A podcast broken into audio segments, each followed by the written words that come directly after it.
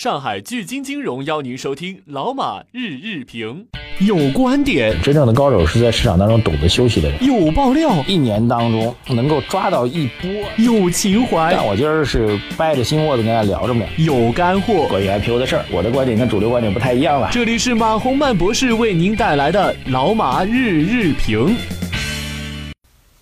好，各位老马日评的听众朋友们，大家下午好啊！今天录的比较早啊，在下午的四点多钟，我们就开始录今天下午的节目了啊。周末很多朋友这很关心的市场未来的趋势啊，今天指数继续杀跌，呃，很多后台朋友在问啊，在我们财经马红曼的微信后台问，说这到底为什么跌呢？能不能找个理由呢？我记得好像上周四调整我就说过啊，做一个职业股评价就比较痛苦啊，就是每次下跌和上涨的时候。你其实不知道它为什么下跌，不知道为什么上涨，但是你还得传一个到几个下跌或者上涨的理由，然后证明自己能分析盘面。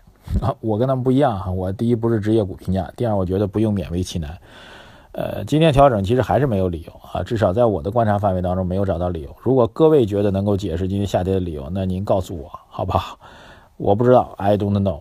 但是我可以把我这个不知道理由之后的结论告诉大家，就是正因为我们不知道市场下跌，那这种下跌呢极有可能会是一种错杀，而且在快速的杀跌过程当中来确认啊，通过二次的技术确认的手段来确认一个底部，那么这其实从长期战略角度来讲，又一次买入的机会啊，依然可以进行一个战略性的建仓。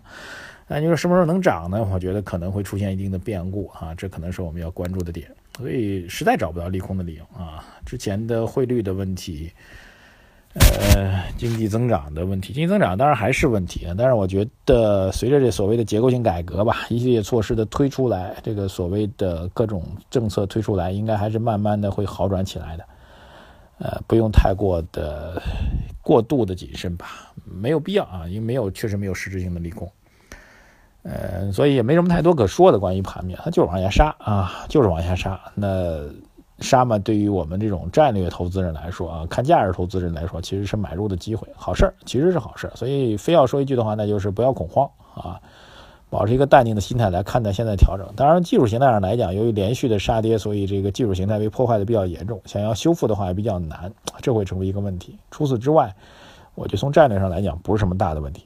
好吧，抓紧时间啊，来问问，来聊聊网友们的留言，在财经马红曼的微信公众号当中啊。第一网友贝贝泡泡啊，他说一直听马老师的老马日评，受益匪浅，一直会关注下去啊，谢谢您啊，我们也收到了。很多网友在这个周末任志强先生的这个微博被封杀之后，很多人在听，因为我们之前录过一段关于任志强的观点啊，当然是关于楼市的吧，我印象当中，很多人在问这个 任志强的事儿啊，还有人问我这样一个问题啊，他说。马博士，啊那个，您和您的老朋友任志强怎么样了啊？这个我不好说啊，有些事情比较敏感，我就不说了啊。网友陈陈刚他说：“呃，股市继续率，请问后市如何操作？目前市场做空的原因何在啊？”刚讲过了，做空原因不知道啊，没有原因吧？不能说不知道，应该是没有原因。呃，战略性建仓啊。网友山下河边刚刚加我们的网友，有位网友是叫。Aron A R O N 啊，他说马博士以前听您的节目，您提到货币战争都是瞎扯的。这两天我无聊中翻阅了这本书，由于是翻阅，没有认真的阅读啊。他说有几个想法：第一，您为什么认为上面说都是瞎扯的？书中的引用的数据挖掘的历史有理有据的展开了金融界的万千世界。我我个人觉得部分学说不无道理。我认为他扯淡的是过分强调的个别人和利益集团对历史发展的影响啊。历史的发展具有。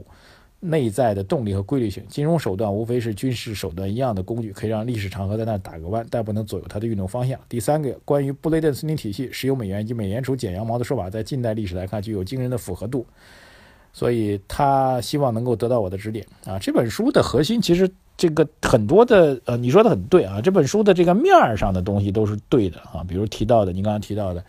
呃，布布雷顿森林体系啊，石油美元等等都是对的啊，包括这个呃美联储的现在的构成啊，但是它背后的这个阴谋论是有问题的啊，说是这个罗斯柴尔德家族构成了这个全球的金融市场啊，调控市场，甚至战争啊，这背后的一个操纵的集团，我觉得这一点是所有人都认为是瞎扯的，好吧？读面的东西我觉得可以的，没问题。好，下一位网友令狐伟，他说完胜就拍吧，他说你就拍这个领导人的马屁吧，怕和老任一样。呃，不是的啊，这个我说的完胜，还真有几个朋友来问说这完胜的概念啊，说完胜个狗屁 哈。呃，完胜就是对应第一点啊，很多人认为这次 G 二零的会议呢会给人民币施压啊，从这意义上来讲完全没有。所以从这上来讲，假如大家认为当初要拍我们人民币，现在没拍成，那算是完胜。第二一个，中国提出的财政政策加货币政策啊，货币政策加财政政策再加结构性改革的措施，被很多的央行回应啊，这在历史上也是比较少见。从这两点来讲是完胜的啊。我们评论员总归要有一个观点吧。冰凌他说跌跌跌，股市跌势何时休？现在只能。趴下，第一个方法是趴下，第二一个是这个，呃，继续的来观察吧，继续来观察买入的时间点。两位网友 D A I 和 K P 他们都要听任志强的话啊，任志强帮我们最近带粉丝啊，谢谢您啊。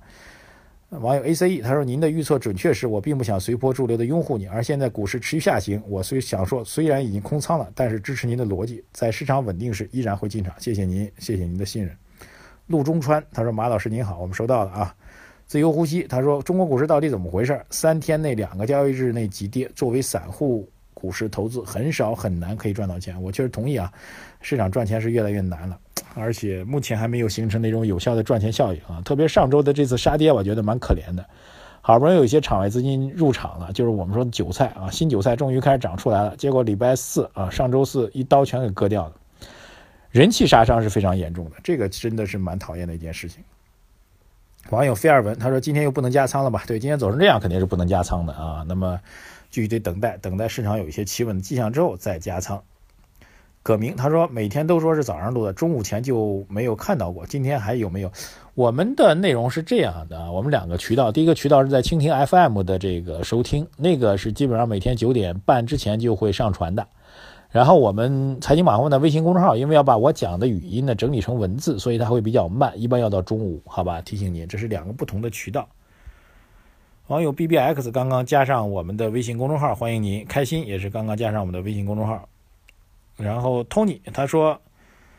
链家确实有推独家的代理啊，我是上海浦东的房子，元旦前挂六百一十万独家，主要是我不在上海，避免更多的中介骚扰。春节前他们说六百三十万有人签，但是由于房子有租客不便看房，他们居然改价到七百万，现在居然要签啊！那首先要恭喜您啊，您赚了钱了。